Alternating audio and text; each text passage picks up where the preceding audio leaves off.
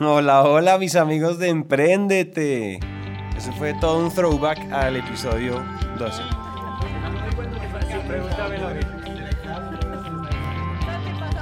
Pagaron 6.500 personas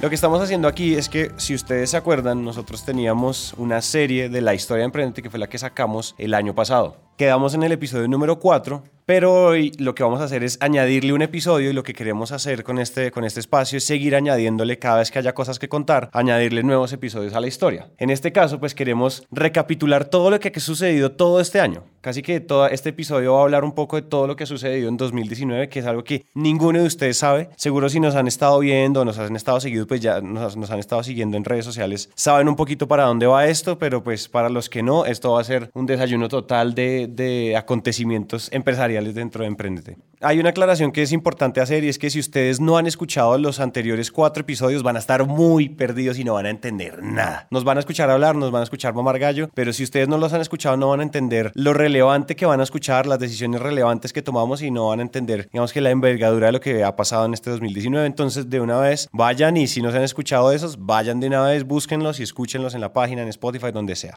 En episodios anteriores nosotros les contamos varias cosas, entonces voy a hacer un resumen súper rápido de nuestra historia como para que entremos en contexto. Emprendete es un hobby que empezó como el hobby de cuatro amigos. Queríamos contar las historias precisamente de emprendedores y empresarios de América Latina y compartirlas con ustedes en un podcast. Eh, el hobby se nos fue escalando, entonces decidimos crear una empresa y esa empresa se llama Naranja Media por una razón muy sencilla y es en su momento solo teníamos Emprendete, pero soñábamos con que íbamos a hacer como una sombrilla de podcast y luego iban a llegar más shows o más hobbies o no teníamos claro. Y así es como sigue la empresa. Pasamos por un periodo de tratar de todas las formas posibles y todas las formas probadas en Estados Unidos de monetizar un podcast. Entre esas, hasta pensamos en vender camisetas y pocillos, pero pues bueno, eh, dijimos, ok, esto no funciona, Latinoamérica no es como Estados Unidos. Luego nos dimos cuenta que nos apasiona muchísimo la educación. El año pasado, si han estado con nosotros, saben que pasamos por muchas cosas, por hacer cursos en video, por hacer cursos para emprendedores luego dijimos, no nos gusta más es educar a través de historias. Y a final de año nos dimos cuenta que la gente en realidad lo que amaba era la forma en la que nosotros contábamos historias y dijimos, ok, si eso es lo que la gente ama, eh, no nos matemos la cabeza haciendo cursos que, que además eh, es irse a, a, una pelea de frente con unos titanes y comencemos más bien a hacer nuestra aplicación, a medir nuestras cosas y a vender una suscripción, que es un poco el modelo que hoy muchos medios han adaptado y es restringir el contenido y si quieres más, pagas una suscripción. Entonces, ahí quedamos. Entonces, para, para contarles la primera historia, el primer acontecimiento que ustedes de pronto ya saben o no saben, vamos a asumir que ustedes no saben nada, es que tenemos un nuevo socio en la compañía. Él se llama Manuel Alejandro Torres Cano. Manuel, bienvenido.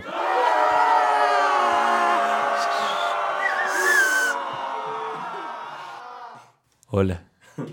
Manu, cuéntanos cuándo supiste que querías ser socio. Yo, yo creo que esa historia hay que contarla de la siguiente manera. Todo partió porque nosotros estábamos muy cerca trabajando. Yo estaba, estaba emprendiendo en otra empresa, eh, pero pues yo estaba trabajando en la casa Emprendete.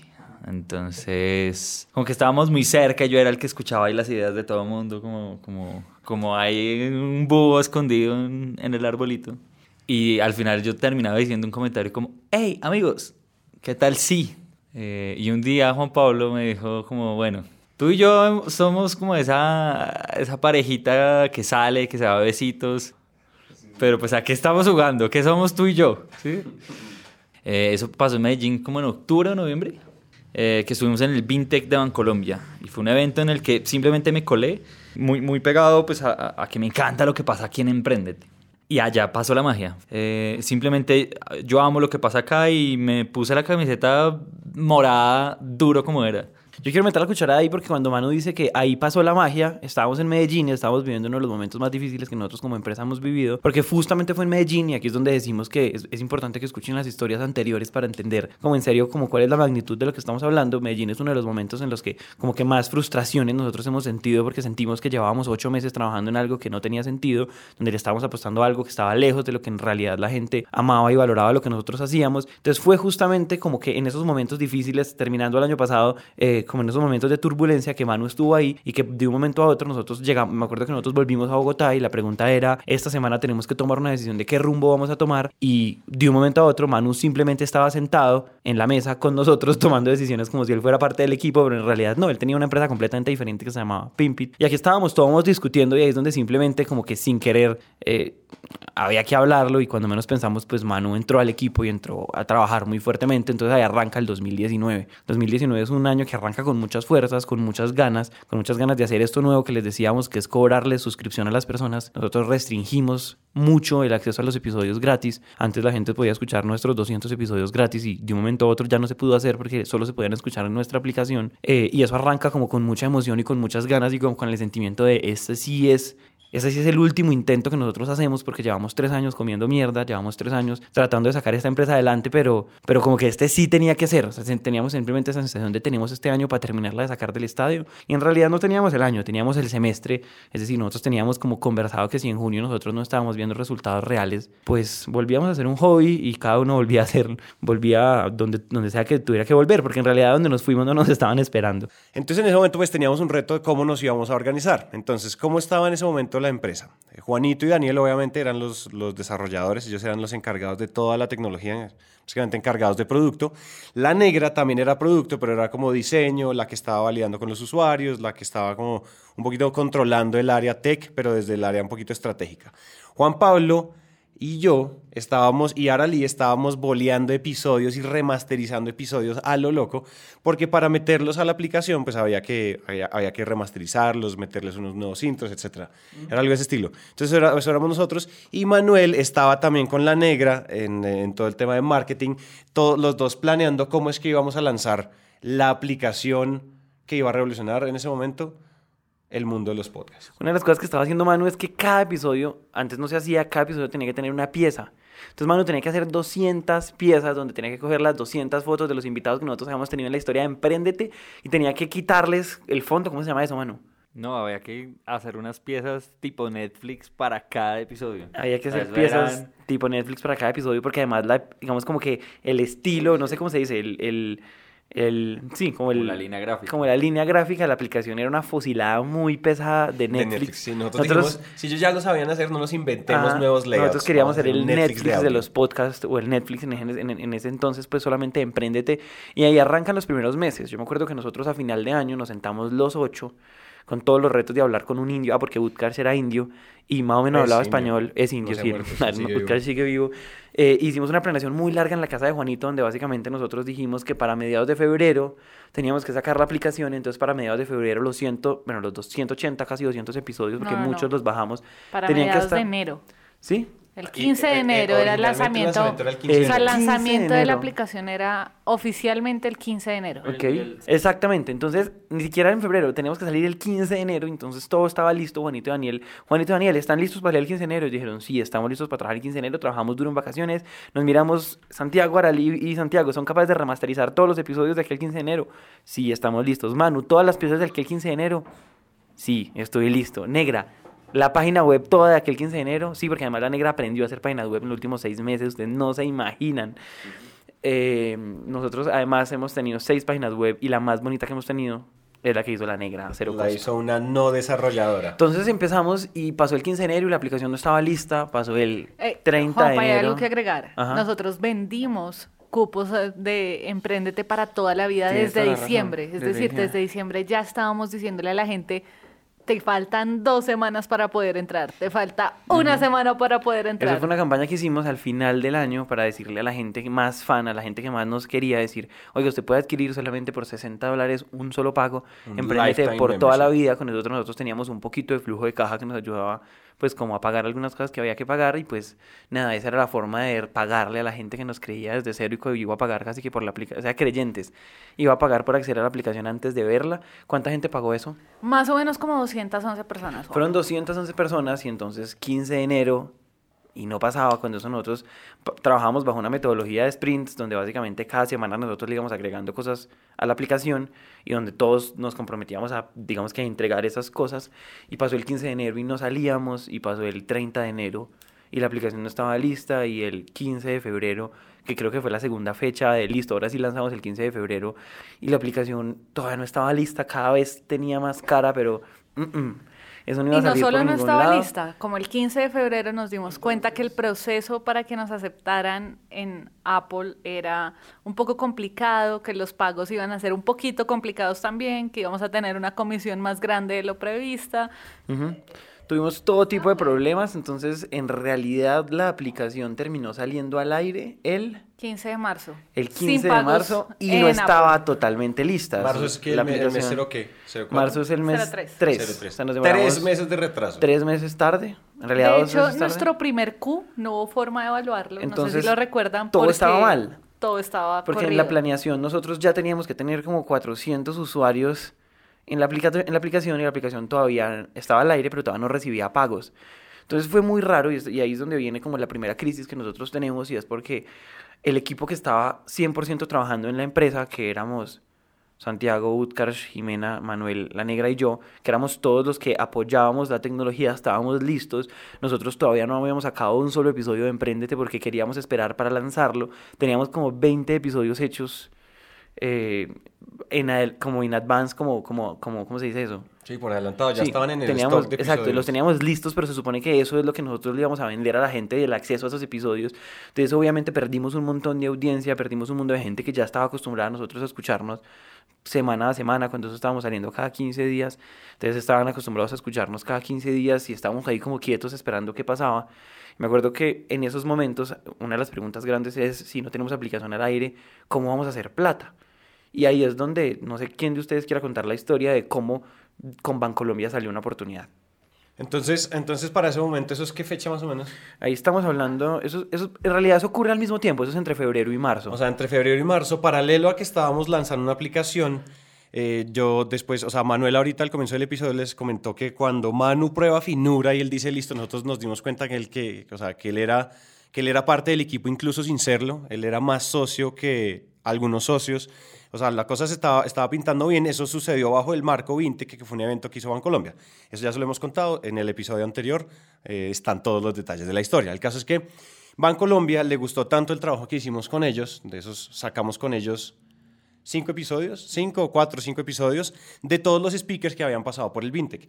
Y después, en un momento, eh, cada quien por su lado, o sea, Bancolombia por su lado y Emprendete por su lado, se preguntó, oye, ¿y ¿qué pasa si hacemos esto, un podcast nuevo? ¿Qué pasa si montamos el podcast de Bancolombia y generamos una recurrencia eh, con, con este cliente. Entonces, básicamente fue bonita, la, la relación fue bonita porque nos encontramos en el medio, básicamente nos llamamos y nos terminamos las frases el uno al otro diciendo, oye, ¿por qué no hacemos esto un poquito más largo? ¿Por qué no hacemos un ep- episodios en un, en un podcast que sea del banco? Y ellos también estaban pensando lo mismo, entonces digamos que hubo muy poquita fricción en esa, en esa propuesta y empieza un proceso de negociar con uno de los bancos más grandes de Colombia. Empezamos la negociación y, en ese sentido, y ahí yo estaba candeleando esa negociación, eh, rebotando propuestas, reuniones, videollamadas con el jefe, el jefe del jefe, después con la otra jefa, después con este, después con el de comunicaciones, después con el de marketing, y bueno, todo lo que hay que hacer para, para volverse proveedor de una empresa de ese tamaño. Para que se den una idea, si ustedes están escuchando a otro lado, primero es el banco, creo que de los más grandes de, de Colombia. Tiene 33 mil empleados, es multilatina, bueno, es una cosa enorme. El caso es que en esa negociación estaba sucediendo paralelamente, eh, paralelamente a Boslu, a la aplicación, y en ese momento nosotros decíamos, oiga, bueno, listo, lo, que nosotros queremos hacer es Boslu, ese va a ser, ese va a ser nuestro, esa es la visión que tenemos en ese momento, y esto es una cosa que nos va a dar un flujo de caja interesante, que nos va a ayudar a mantenernos, a tener los sueldos, para mantenernos en ese sueño que todavía no estaba dando tanto dinero, que en ese momento era Boslu, que pues estaba primero ya, tres meses tarde, entonces no estaba facturando a la, a la velocidad que queríamos en ese momento, porque pues esa, habíamos salido tarde, solo teníamos en ese momento lo de las preventas que habíamos hecho de esos believers, de esas 211 personas que nos habían prepagado. Sí, nosotros aquí, ush, qué pena, es que esto puede ser, en verdad, qué pena, esto puede sonar un, un poquito confuso, pero ustedes no saben todas las cosas que uno piensa mientras está esperando que le entreguen una aplicación, y en ese sentido una de las cosas que empezamos a ver es que esa cosa que nosotros queríamos hacer y es cobrar una suscripción para que la gente pague nuestros podcasts, para que la gente acceda a todos nuestros podcasts, es una de esas respuestas que están teniendo en general los medios, porque los medios se están quedando, digamos que a grandes rasgos Facebook y Google están dejando a todos los medios sin la capacidad de cobrar publicidad, porque es que la publicidad en Facebook y en Google es muy eficiente. Entonces, hoy muchos medios grandes de comunicación están volviéndole a cobrar a la gente. New York Times, que es uno de los periódicos más grandes y más importantes de este mundo eh, y de la historia, ya tiene una suscripción de, de 4 dólares al mes y ya es el primer medio de comunicación que gana más plata por suscripción que por publicidad. Entonces nosotros dijimos, hacia allá van los medios de comunicación, ¿qué pasa si nosotros hacemos lo mismo? Y cuando nosotros empezamos a hacer eso, nos dimos cuenta que nosotros ahí estábamos teniendo la oportunidad de solucionar un problema muy grave en América Latina y es que hay mucha gente haciendo podcast pero no pudiendo monetizarlos. Hay muy poquitos, sino ningún podcaster en español que vive 100% de eso. Eso es muy difícil. Entonces nosotros dijimos, nosotros estamos construyendo una solución para un problema que no solo es nuestro, es un problema para toda la otra gente. Entonces, ¿qué pasa si esa aplicación una vez le vaya muy bien a la aplicación de Emprendete, tenga muchos suscriptores, nosotros nos volvamos como el Netflix para podcast en español? Y básicamente lo que nosotros queríamos hacer era agregar todos los podcasts increíbles que hay en español. Queríamos invitar a todos esos podcasters que incluso son más grandes que nosotros. Les queríamos decir, oiga, venga, porque sabemos que todos tenemos un problema grave de monetización y hagamos un, gran agregador de podcast. Y esa es la razón por la cual la aplicación que nosotros lanzamos el 15 de marzo no se llamaba Emprendete App, se llamaba Boslu, porque así dentro de esa aplicación inicialmente solo la gente iba a encontrar cosas de Emprendete, pues eventualmente la idea es que la gente se empezara a encontrar más shows y eso también generaba incentivos para que si a mí me gustan los podcasts, yo encuentro premium ahí a todos. Y básicamente era una forma de decir en español la forma de cobrar esto y de monetizar esto es vía suscripciones. Y tenía todo el sentido del mundo, en realidad tenía todo el sentido del mundo y además nos permitía hacer una empresa escalable, es una cosa que nosotros eventualmente hubiéramos podido llevar a otros países, ahí descubrimos cosas como que por ejemplo en Brasil está ocurriendo algo un poquito, está, está ocurriendo algo parecido, pero es un solo país que tiene 150 millones de personas, eh, que había otros países incluso en África, me acuerdo que en Sudáfrica, Sudáfrica es un país donde los podcasts están cogiendo mucha fuerza, pero donde los mismos retos de monetización, de monetización ocurren, porque digamos que el negocio está solucionado para Europa y para Estados Unidos y para esos países grandototes de Asia, pero en realidad para el resto de países no, entonces nosotros dijimos aquí hay una oportunidad muy grande. Y yo creo que además de eso nos entusiasmó mucho. O sea, yo creo que cuando uno lo mira, hay muchas ideas que se van ocurriendo y cuando, cuando pensábamos en Boslu decíamos, wow, o sea, primero tener una aplicación ya nos emocionaba, pero el segundo paso que nos emocionaba era una aplicación que puede tener un alcance global en donde no solo tenemos que agrupar a podcast en español, sino pueden ser de todo el mundo con los números que Juanpa acaba de decir. Eh, eso nos hacía sentir que teníamos una empresa que tenía un potencial de escalabilidad enorme, que podríamos llegar a marcar un hito también en la sociedad como, wow, esta empresa es la primera que agrega podcast, bla, bla, bla. Entonces creo que ahí en realidad eh, la mitad de la gasolina del equipo estaba a punta de visión y sueños de todo lo que podría ser Boslu, aunque de puertas para afuera, pues ustedes solo sabían que era muy raro que nuestra aplicación tuviera un nombre diferente y no sabían por qué. Yo quiero agregar algo a lo que dice la negra y es que la negra dice escalabilidad. Nosotros en ese momento ya llevábamos entrevistados casi das- 200 personas. Para la historia de Emprendete habíamos entrevistado 200 personas, casi todos de- del mundo de la tecnología, todos con un montón de aplicaciones o con páginas web o con tecnología o cosas impresionantes, súper escalables, súper exponenciales, jugando ese juego de- que se juega en la tecnología, que es el crecimiento acelerado, crecimiento exponencial, curvas paradas hacia arriba durísimas. Y nosotros, obviamente, pues nosotros contando sus historias, es imposible no antojarse de querer eso. ¿sí? Es como lo que se le podría, lo que, el- el- o sea, lo que en su momento fue el sueño americano, en este momento el sueño Silicon Valley, siempre ha sido, o el sueño Israel, el sueño Boston, el sueño, siempre ha sido la exponencialidad. Nosotros decíamos, queremos algo que lo descarguen billones de personas, queremos ser exponenciales como todas esas historias de éxito que hemos contado. ¿Qué nos inventamos? Para ser exponenciales. La Academia de Emprendete en su momento creímos que lo iba a hacer. se estancó en 500, 600 personas y ahí quedó, no, no subió de ahí. Eh, entonces dijimos, venga, esta era lo que dice la negrita, cierto. Nosotros ya teníamos con Boslu la respuesta del alcance global, la respuesta de la exponencialidad, la respuesta de millones de usuarios. Entonces, o sea, íbamos a tener un hangar lleno de desarrolladores boleando código para una aplicación que era, o sea, que nos la soñábamos como el Netflix de, de los podcasts. Entonces, por eso creo que me gusta, eh, la aclaración era un poco, a, vivíamos antojados. Nos ponían el, o sea, vivíamos viendo el dulce al otro lado de la vitrina y ya era hora de meternos a la dulcería, comprarnos nuestros dulces. Queríamos nuestra exponencialidad, queríamos curvas paradas hacia arriba, queríamos crecer a 2x, 3x, 5x.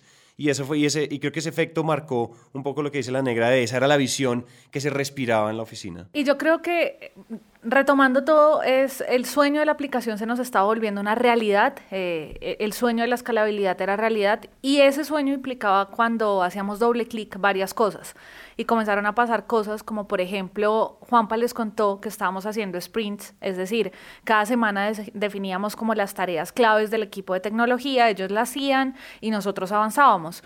Y comenzó a pasar que quizás semanalmente no alcanzaban a cumplir, entonces lo mejor era hacerlo quincenalmente. Bueno, quincenalmente también fue un poquito complicado, entonces alarguemos un poquito y ya no se revisaba el viernes, sino se revisaba el otro martes, cómo se había avanzado para que Juanito y Daniel, ellos no estaban trabajando tiempo completo acá, ellos su trabajo estaba en Rappi y pues Rappi, supongo que todos los que nos escuchan saben qué empresa es Rappi y se imaginarán que el nivel de trabajo de Rappi es gigante, entonces ellos pasaron de creer que iban a poder hacer cosas en las noches a hacer cosas el fin de semana, pero mientras tanto estábamos seis personas acá en la empresa tiempo completo esperando a la velocidad del más lento, es decir, esperando a que ellos como equipo nos dieran nuevas cosas y nos permitieran salir al aire y todos teníamos muchas cosas con las que queríamos salir, pero pues somos un equipo, no podíamos salir si no estaba la aplicación al aire. Y yo creo que ahí también comienza a pasar cosas como, por ejemplo, nos dimos cuenta que los sprints eh, se fueron a tres semanas, que ellos estaban reventados, o sea, ellos comenzaron a decirnos, eh, necesitamos un respiro y lo que menos necesitábamos el resto de la empresa era un respiro porque nosotros por el contrario nos estaba ahogando el no tener un modelo de negocios claro en esa aplicación, el no, no saber si la gente sí lo iba a pagar, si sí iba a funcionar. Y, y luego comenzamos con, a tener un siguiente problema y es... Eh, cuando sale la aplicación al aire, los pagos, ya les contamos, o sea, salir en Apple y tener pagos en Apple era mucho más difícil de lo que nos imaginábamos y eso nos implicó que salíamos al aire, toda la gente que era Apple no podía pagar, toda la gente que era Android sí podía pagar. Entonces, eh, pues ahí de entrada perdimos a la mitad de nuestros posibles compradores, porque la mitad de ustedes, nuestros oyentes, están escuchándonos desde un iPhone. Entonces, ahí tuvimos un problema gigante. Y con la otra mitad que podía pagar, eh, nosotros utilizábamos Payu, eh, corran, huyan cuando necesiten una pasarela de pagos, huyan de Payu. Y fue un proceso muy caótico con Payu porque la gente comenzaba a querer cancelar su suscripción, pero no se le cancelaba, habían otros que activaban su suscripción y no se activaba, entonces comenzó el rebote de dónde está el problema y por supuesto estábamos siempre y por lo general yo estaba en la mitad solucionando entre es un problema de nosotros, es un problema de PayU, dónde están los problemas. Em, tener un modelo de suscripción sí comenzó como a medio funcionar, pero la gente entraba y la aplicación no era lo suficientemente robusta como para querer escuchar ahí nuestros podcasts en comparación con escucharlos en una plataforma como Spotify. Mm, entonces, bueno, creo que ahí simplemente nos fuimos llenando de muchos problemas. O sea, los días pasaban y la empresa solo iba teniendo más problemas, estábamos más estancados, no teníamos lo que habíamos soñado al aire, era imposible cumplir con las metas que nos planteamos en diciembre y la empresa seguía viviendo de un contrato aislado que era Bancolombia y que pues nosotros sentíamos que era como lo que nos estaba dando vida, pero, pero de lo que queríamos vivir no estábamos viviendo. En ese momento... Eh pues mi, mi, rol, además de seguir produciendo como loco, pues seguía siendo el liderazgo de esta empresa. Y, y, uno siente que las semanas pasan y las semanas pasan y las semanas pasan. Y uno siente que nada pasa, o sea, como que uno siempre quiere que ya la otra semana todo lo que se va a solucionar, que ya parece muy pequeño, porque ya, la, me acuerdo que esto lo hablábamos, decíamos, la aplicación está al 90%, falta solo el 10% para empezar candela a hacer las cosas bien y no se hace y no se hace y no sale y no sale, y me acuerdo que alguna vez fuimos y le mostramos eh, la aplicación a Camilo Jiménez, que es nuestro mentor, que fue nuestro mentor en apps.co, que ha sido súper importante en la historia de Emprendete, y le mostramos la aplicación y le dijimos, oiga, esto es lo que han hecho durante tres meses, y él dijo, eso, eso, eso es el resultado de muy poquito trabajo, mándenlos para la mierda y vuelvan a empezar el proceso con alguien o pásenle, eh, digamos que simplemente consigan a alguien más que siga haciendo la aplicación. Y yo me acuerdo que lo que yo pensaba era, falta solo el 10%, falta, el último, falta como ese último, eh, esa, esa hora blanca que en realidad es muy poquita y después vamos a empezar a ver los resultados, pero ese 10% siempre siempre faltaba, siempre faltaba y siempre faltaba y siempre faltaba. Me acuerdo muy bien nunca en la vida se me va a olvidar que en esa época me cogieron unos dolores de cabeza más raros que un berraco. Me dolía mucho la cabeza como en la parte de atrás, como, como era como tensión en la parte de arriba del cuello.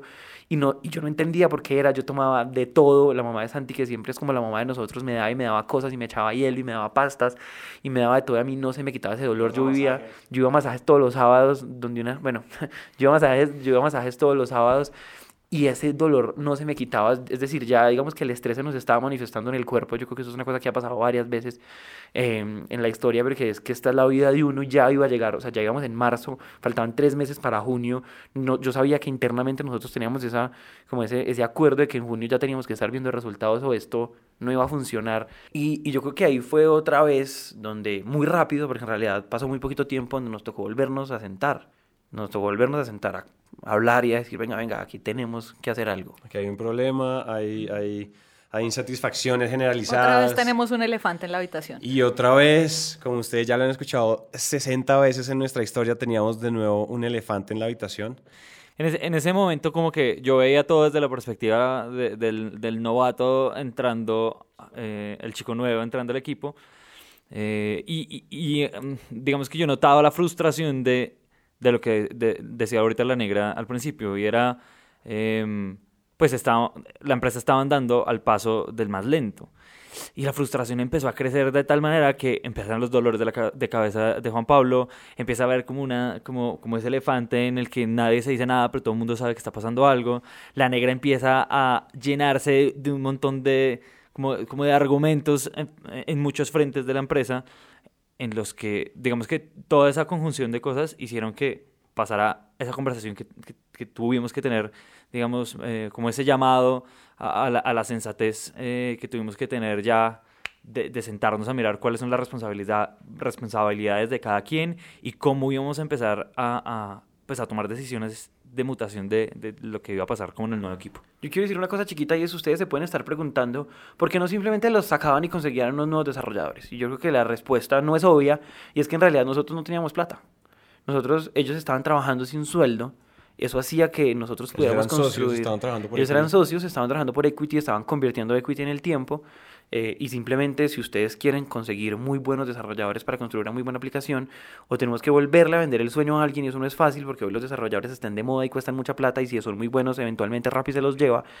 Eh, y no se podía, simplemente no había plata. Había plata para sostener la nómina que estaba en ese momento, que éramos nosotros. Y, yo creo que ahí, hay algo. Nosotros siempre hemos hablado de inspiración útil porque siempre nos, nos, nos ha parecido que esas frases de sigue tu pasión y haz tus sueños.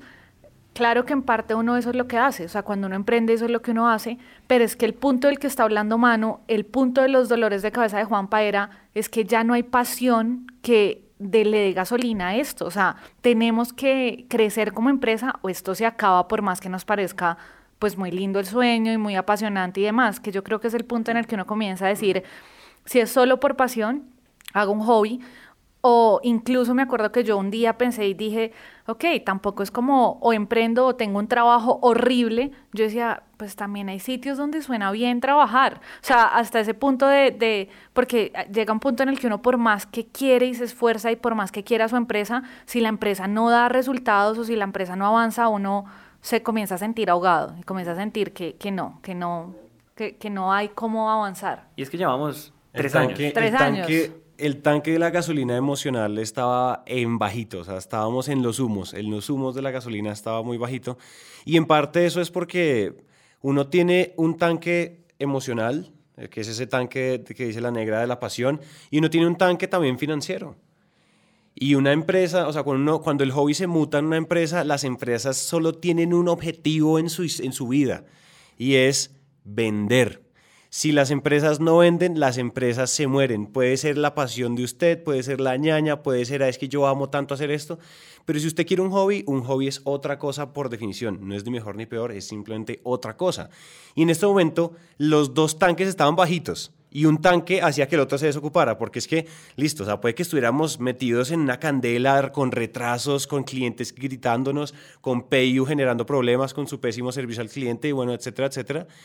Pero si de pronto, si nosotros teníamos, no sé, si hubiéramos levantado un millón de dólares y tenemos pista para sobrevivir eh, dos años con ese millón de dólares, pues uno dice, bueno, no es tan grave. O sea, y no, no nos digamos mentiras. O sea, si ustedes, si ustedes están en la candela de su emprendimiento y de su empresa y ustedes no tienen con qué pagarse, ustedes no tienen con qué salir a cine con la novia y ustedes no... esas cosas frustran. Una empresa tiene que ser un motor de avance para las personas que participan en su empresa.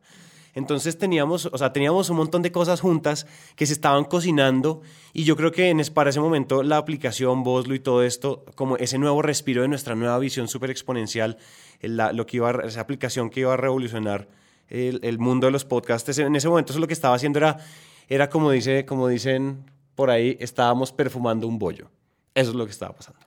En ese momento estábamos tratando de maquillar una situación, una bomba de tiempo que se estaba a punto de estallar y era esos dos tanques de gasolina que estaban ya en las últimas chispas. Entonces nosotros, nosotros les habíamos contado que estábamos ya trabajando haciéndole el podcast a Bancolombia, que es un podcast que ustedes deben estar escuchando hoy en día, si lo han escuchado, si están pendientes de las redes, que se llama Innovación Bancolombia. Y, y empezó a pasar, o sea, empezaron a suceder dos factores. Vamos a listar los factores como lo hicimos esa vez. Había estaba pasando varias cosas. Teníamos un montón de problemas con los pagos. Teníamos un problema de que la aplicación y los sprints estaban avanzando a un paso de tortuga, pero ridículamente lento. Por la obvia razón de, obviamente, Rappi es un jefe muy demandante, mucho más demandante que nosotros, que Emprendete en ese momento para Daniel y para Juanito. Teníamos también otra, otro, otro, otro problema y es que si bien la lanzamos, pues tampoco es que la gente se estuviera abarrotando en la puerta a descargar la aplicación. Ah, no estábamos como oh, el overnight success donde, mejor dicho, la lanzamos y se nos cayeron los servidores. Ese, ese problema que tanto hemos hablado, de, la- de los que muchos de nuestros invitados han hablado que les suceden, como le sucedió al de un Doc 3, que se les colapsó la página cuando lanzaron, eso no nos estaba pasando a nosotros. Y teníamos el otro fact importante y es que ese medio tiempo, que no era tan medio tiempo de Juanito y Daniel, era como, no era medio del tiempo, sino como un octavo de tiempo. Entonces nos sentamos y dijimos, ah, bueno, y el, y el otro, y el otro, y el otro, el- digamos que el otro hecho importante es que eso que estábamos haciendo para Bancolombia por los lados se estaba disparando. La gente lo estaba escuchando, estaban empezando a llegar más personas, otras empresas estaban empezando a preguntar por eso. Y vemos que está teniendo una atracción extraña que no estábamos esperando. Y yo me acuerdo que llega un momento en donde ya se nos rebosa la copa y decimos, ¿sabe qué?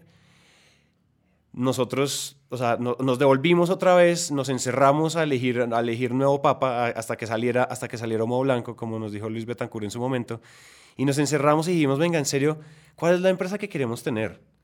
Y la reflexión que hicimos fue, nosotros llevamos mucho tiempo embelesados con, esa, con la historia de ser el unicornio, de ser, esa, de ser la aplicación supremamente exponencial, de, ser, de tener un alcance global, de tener billones de usuarios.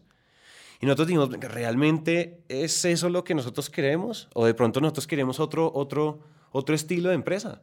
Y no estaba mal listar los estilos de empresas que queríamos y de pronto elegir una que no, era, que no, que no iba a terminar en unicornio. Por pura, y sencillas limitaciones y por un montón de razones, no iba, no, iba, no iba a ser un unicornio y era ser esa fábrica de podcast para grandes empresas. Es decir, escalar o hacer doble clic en lo que ya estábamos haciendo con el banco. Y era sencillamente crearle esos podcasts, crear esas estrategias de comunicación interna y externa a las grandes empresas de este país y de Latinoamérica. Y ahí es cuando nosotros decimos, oiga, levanten la mano quien se opone a esta visión, a quien le molesta dejar de jugar el juego de la exponencialidad y de ser la mega aplicación, el siguiente Facebook, el siguiente Instagram. Levanten la mano quien se opone y levante la mano quien está a favor de simplemente hacer lo que siempre hemos amado hacer, que es contar historias. Si, si lo hicimos también para nosotros, ¿por qué no lo vamos a hacer para las grandes empresas? Esa, esa, fue nuestra única lógica. Dijimos, si lo hicimos, ya tenemos un caso de éxito y es un caso de éxito que tiene una atracción y tiene, o sea, Emprendete es un fenómeno. Es un fenómeno, o sea, modeste aparte, Emprendete es un fenómeno en Latinoamérica. ¿Cómo, no iba, cómo íbamos a decir, listo, venga, no, lo, lo sabemos hacer para nosotros, hagámoslo para las grandes empresas? Y no es sino que tomáramos esa decisión y la empresa cambió totalmente de color. Entonces decimos, listo, tomamos esa decisión, nos encerramos, pero esa fue una decisión que tomamos Manuel, la negra, Juan Pablo y yo, sentados aquí.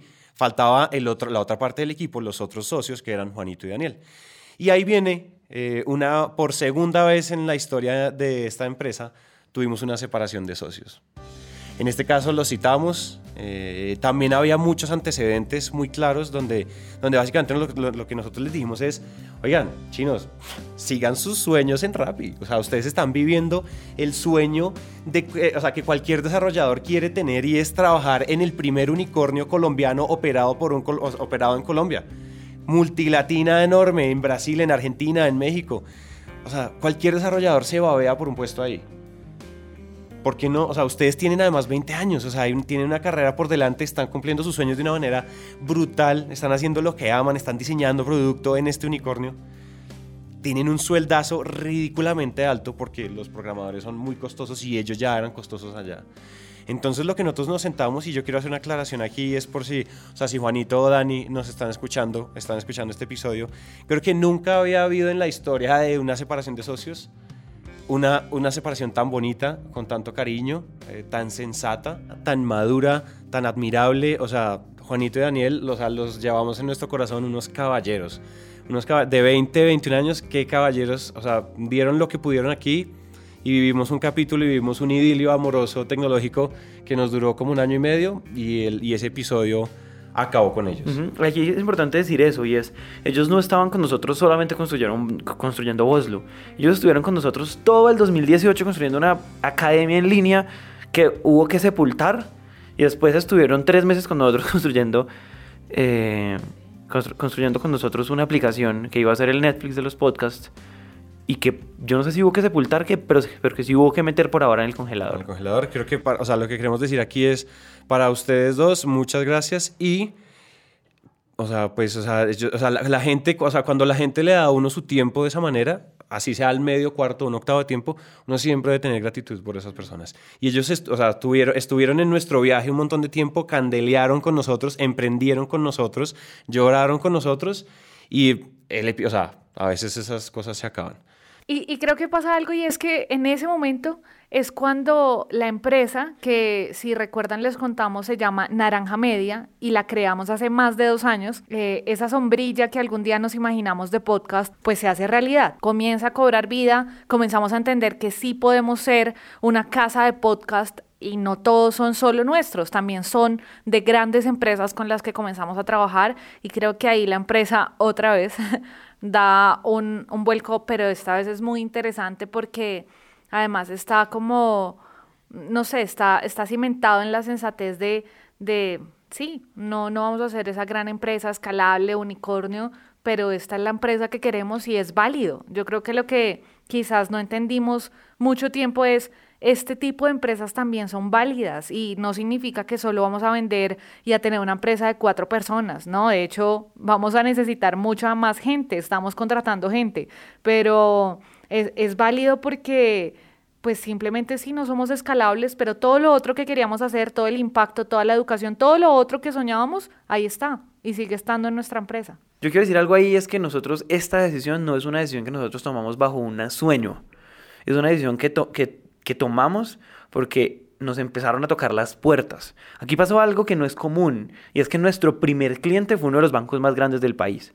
Eso no es común, eh, somos muy afortunados, pero nuestro primer cliente en este modelo de negocios es Bancolombia. Y en el momento en el que Bancolombia lanza un podcast y que en ese principio del podcast de Bancolombia dice, esta es una coproducción entre Bancolombia y Emprendete, un mundo de empresas empiezan a decir, oiga, oiga, ¿qué es eso? ¿Por qué las empresas podemos hacer podcast? ¿Por qué las empresas podemos hacer podcast de calidad? Y nos empiezan a llamar, nos empiezan a llamar a decir, oiga, yo estoy interesado. Y, y me acuerdo muy bien que las primeras respuestas de nosotros fue, no, No porque es que esa no es la empresa que nosotros tenemos, nosotros que estamos siguiendo un sueño, pero después de varias llamadas ya uno empieza a decir, oiga, venga, un momentico, hay gente interesada en hacer esto y por otro lado nosotros estamos embalados con un sueño que no tiene ni pies ni cabeza, pero que puede ser algo muy grande, pero no estamos seguros.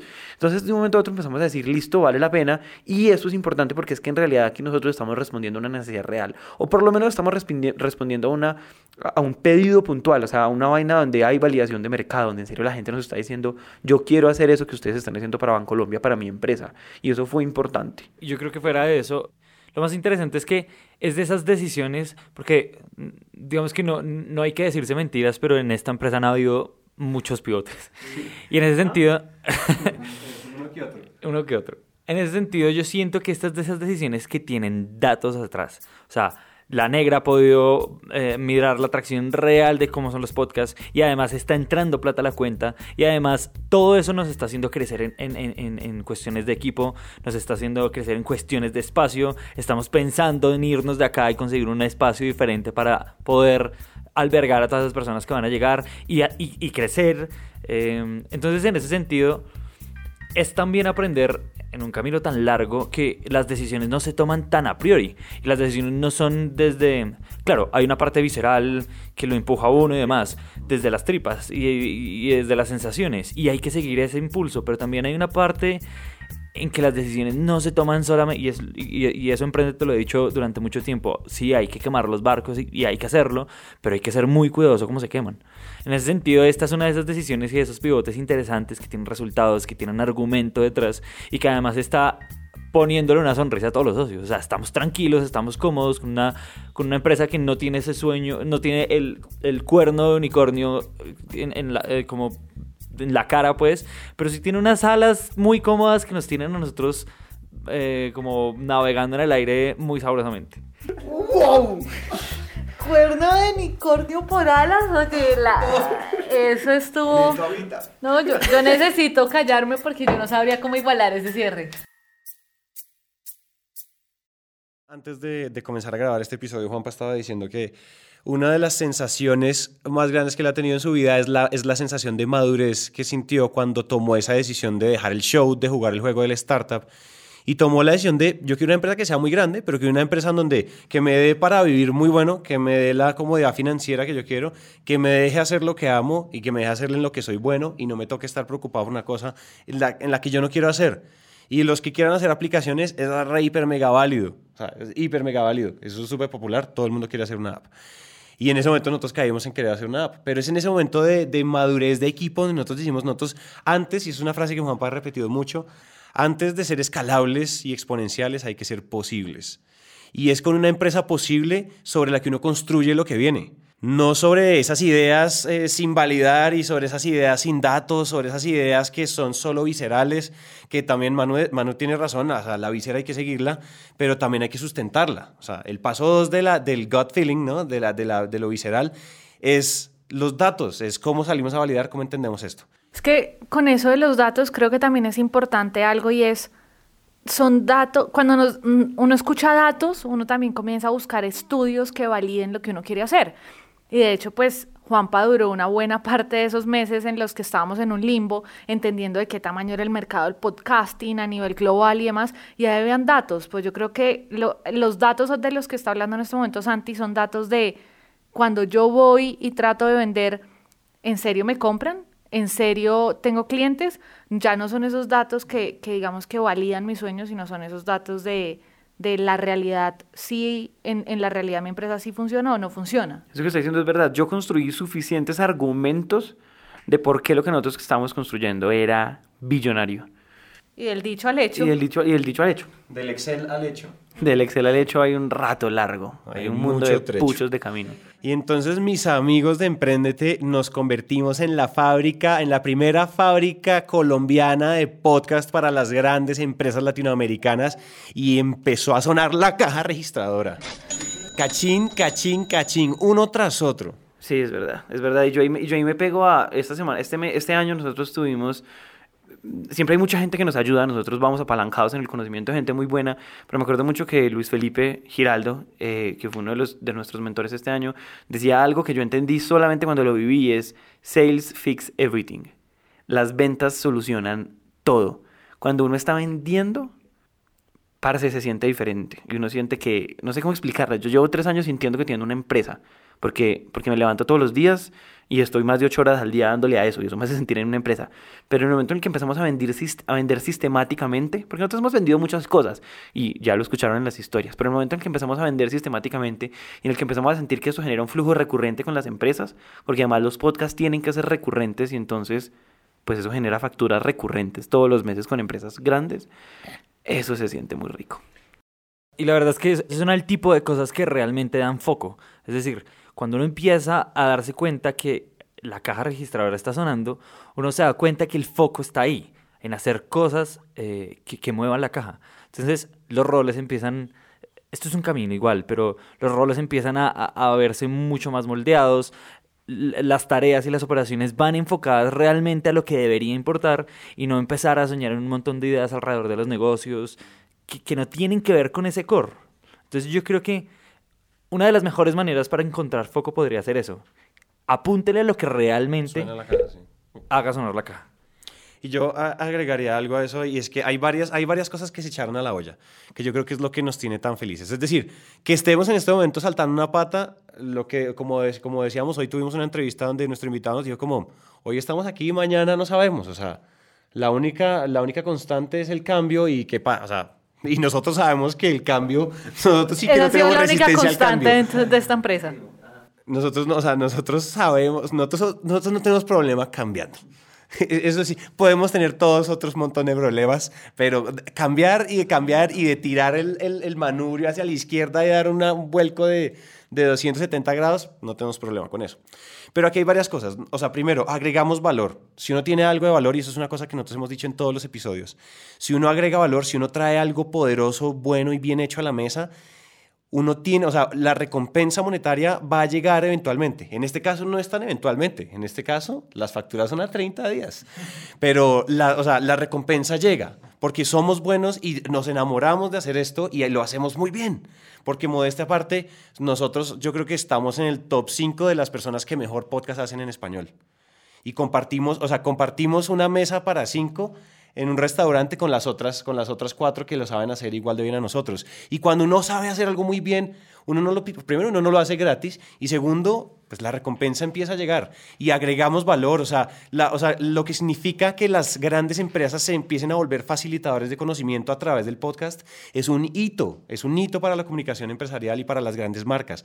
Para, o sea, como por ejemplo para el caso de Bancolombia, como lo que estamos haciendo es desentrañar un montón de conocimiento muy poderoso que ha estado guardado, siempre guardadito en, en Bancolombia. Y cuando Bancolombia decide posicionarse como un líder de pensamiento en, en la región, ellos dicen, venga, vamos a abrir la puerta de nuestros expertos y contémosle a todo el mundo cómo es que hemos logrado lo que hemos logrado. Son el banco más sostenible, son el más innovador, son el un montón de cosas, tienen un montón de intraemprendimientos, tienen NECI, tienen... ¿Y por qué no vamos a contar esas historias? Y esto no solo con el sector bancario, o sea, estamos trabajando con universidades, estamos trabajando con, con el sector retail, estamos trabajando con agremiaciones, estamos trabajando con plataformas de pago, no con Peyo. Estamos trabajando con, o sea, tenemos todo tipo de clientes porque todo el mundo tiene algo que contar. Todas las empresas tienen una historia que contar y no la historia de ellos, historias que contarle a sus audiencias, incluso a sus audiencias internas. O sea, hoy en día todas las plataformas de sharing economy como Uber, como Rappi, como todas estas plataformas, tienen un montón de asociados, así les llaman ellos, a los cuales también hay que comunicarles cosas. Entonces, ah, yo creo que eh, eso es una, o sea, nosotros estamos generando un impacto que cada vez se va a ver más y, cada, vez cada vez el mercado lo va a entender más y cada vez se va a estandarizar más porque ahorita vivimos ese efecto de pioneros en Latinoamérica donde esos branded podcasts que estamos haciendo con las, con las compañías pues todavía no es una cosa muy común. Pero cuando uno genera ese impacto, la plata va a llegar, empieza a crecer el equipo, empiezan a subirse los sueldos, empiezan a, empiezan a suceder cosas que, que, no habían sucedido antes y, el, y ese ha sido el respiro energético, emocional, donde llegamos, nos parqueamos en la gasolinera y retanqueamos todo el tanquecito emocional y retanqueamos el tanquecito financiero. Y ahí las cosas son mucho más fáciles. Así es. Y yo, yo, quiero agregarle a esa ecuación que tú estás hablando dos cosas. Y, y es uno, que seguimos haciendo no solo lo que sabemos hacer, sino que, lo que, sino que es lo que más nos gusta hacer, lo he repetido varias veces, y es contar historias. En verdad nosotros no sabíamos eso, pero en este camino sí algo que descubrimos es que nos enamoramos de las historias como un medio y como un vehículo para transformar vainas, para ayudarle a la gente a tomar decisiones, para darle herramientas a la gente, eh, o simplemente para mover y remover estructuras mentales, hacerle a la gente cuestionar cosas. Y nosotros queríamos hacer eso. De hecho, alguna vez habíamos dicho, quisiéramos, ir, quisiéramos hacer esto más allá del emprendimiento, como lo hacemos, y hoy estamos encontrando respuestas. Claro, nosotros no sabíamos que eso iba a ser de la mano de grandes marcas, eso hubiera podido ser de cualquier otra forma, pero hoy lo estamos haciendo. Y por eso me gusta tanto lo que tú dices, y es que nosotros somos facilitadores de conocimiento. Nosotros no estamos hablando de la nueva tarjeta de crédito ni de la nueva tarjeta de débito que sacó Colombia. Estamos hablando de cómo las marcas quieren educar, cómo las marcas quieren contar historias, cómo las marcas quieren agregar valor y eso lo estamos haciendo en conjunto con ellos. Esto no es un pitch comercial, esto es una vaina que en verdad nos conecta, porque también se han dado cuenta en las historias que nosotros también somos muy passion, passion driven, por decirlo de alguna manera. Nos gusta y nos gusta que lo que hacemos sirve para algo. Y por otro lado, Uy, no, hay junta las dos cosas. Hay junta las dos cosas y es una cosa que sabemos hacer y un propósito que hay detrás y es mover estructuras mentales y ayudarle a la gente a hacer cosas. Eso lo estamos haciendo. No teníamos ni idea, ni idea que iba a ser de esta forma, pero eso está pasando. Y por último, y esto a mí me parece poderosísimo y es que las cosas más, o sea, los contratos más importantes que nos llegaron, las cosas más bonitas que nos llegaron este año, llegaron gracias a oyentes. Gente como ustedes que nos está escuchando, que después, por ejemplo, se dio cuenta que nosotros estábamos haciendo podcast con Bancolombia. Eh, eran oyentes de Emprendete. Y eran oyentes de Emprendete y un día dijeron, oiga, qué rico trabajar con estos manes y hacer podcast. Y ahí podemos hablar de casos puntuales. No les podemos decir qué, pero sí les podemos decir que estamos a punto de lanzar un podcast con Protección. Protección es el Fondo de Pensiones y Cesantías de, del Grupo Empresarial Antioqueño, que están en Medellín, que creo que es el segundo más grande de Colombia. Y eso nace porque una chica que... Y eso nace porque, digo, Ana Catalina... Y eso nace porque Ana Catalina es una persona que lleva mucho tiempo escuchando Emprendete y que después conectó puntos y dijeron, oiga, yo quiero hacer esto con ustedes. A dónde voy es, nosotros estuvimos tres años agregando valor, estuvimos tres años contando historias de la forma más desinteresada del mundo porque sentimos que de alguna forma eso se iba a retribuir, creímos que era de otra forma, pero hoy está pasando gracias a que esa gente nos está ayudando a conseguir clientes. Esa gente nos está diciendo, oiga, yo trabajo en empresas que eso que les puede interesar. Sin ir muy lejos, la relación con Bancolombia empezó hace un año y medio porque Pablo Noreña escuchaba Emprendete. Pablo era el director de emprendimiento de alto impacto en ese momento, él ahora trabaja en Neki y un día dijo, oiga, me parece muy bacano lo que están haciendo tenemos Vintec. Y nosotros hicimos el primer contrato con Vintec como por 800 mil pesos. Y nos fuimos a Medellín casi gratis. Porque una persona que nos escuchaba creyó en nosotros y nos permitió entrar a un banco al que es difícil entrar. Entonces, ¿a dónde voy es?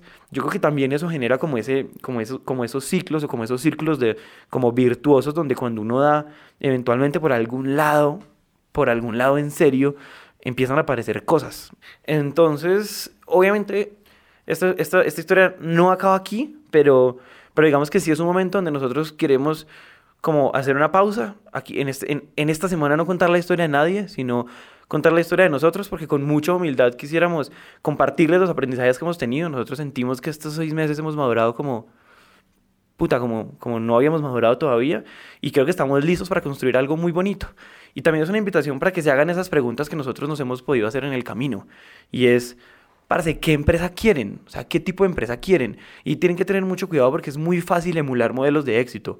Hay muchas historias en los medios muy bonitas que muestran cómo uno, se, cómo uno hace muchos millones de dólares, pero en realidad esos millones de dólares que muchas startups están haciendo, ojo, es re válido, implican un mundo de sacrificios que de pronto ustedes no están dispuestos a asumir.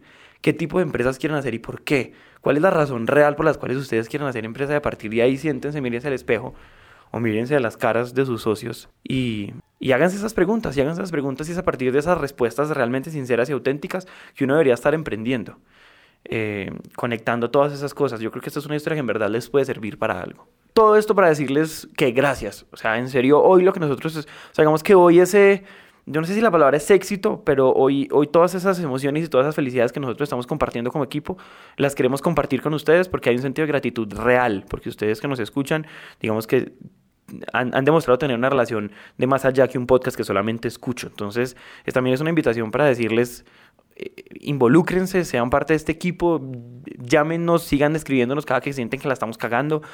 Muchos de ustedes nos llamaron a, o sea, nos escribieron cada que sintieron que nosotros estábamos cometiendo un error y también nos llamaron a, proponernos cosas y a decirnos tragamos cosas juntos. Entonces es una forma muy bonita de no solo de agradecerles, sino de invitarlos a que sigan haciendo eso. Todo esto para decir también que Emprendete es el primer show de Naranja Media, pero no es el último. Emprendete siempre será nuestra ñaña, siempre será esa cosa que amamos y que vamos a hacer y que vamos a seguir haciendo porque en eso creemos y por pura convicción. Pero se vienen muchos más shows. Muy pronto, además de ese podcast de Innovación Bancolombia, van a empezar a ver un mundo de shows increíbles, los que vamos a hablar de muchos temas, en muchos vamos a seguir hablando de negocios, en muchos vamos a hablar de otros temas, todavía no les queremos contar, pero seguro se van a dar cuenta y van a seguir sabiendo qué hay aquí adentro. Eh, y ya, entonces también simplemente era una forma de presentarles oficialmente a nuestro papá, que es Grupo Naranja Media. Emprendete es oficialmente un podcast original del Grupo Naranja Media. Y el Grupo Naranja Media va a estar feliz de presentarles muchos otros nuevos shows. Esa es la historia, eso somos nosotros, eso estamos felices de hacer. Y hasta aquí llega esta historia. Chao, gracias por Chao, escuchar. gracias. Chao. Uy, eso quedó muy bonito, guarda. Siempre nos demoramos en...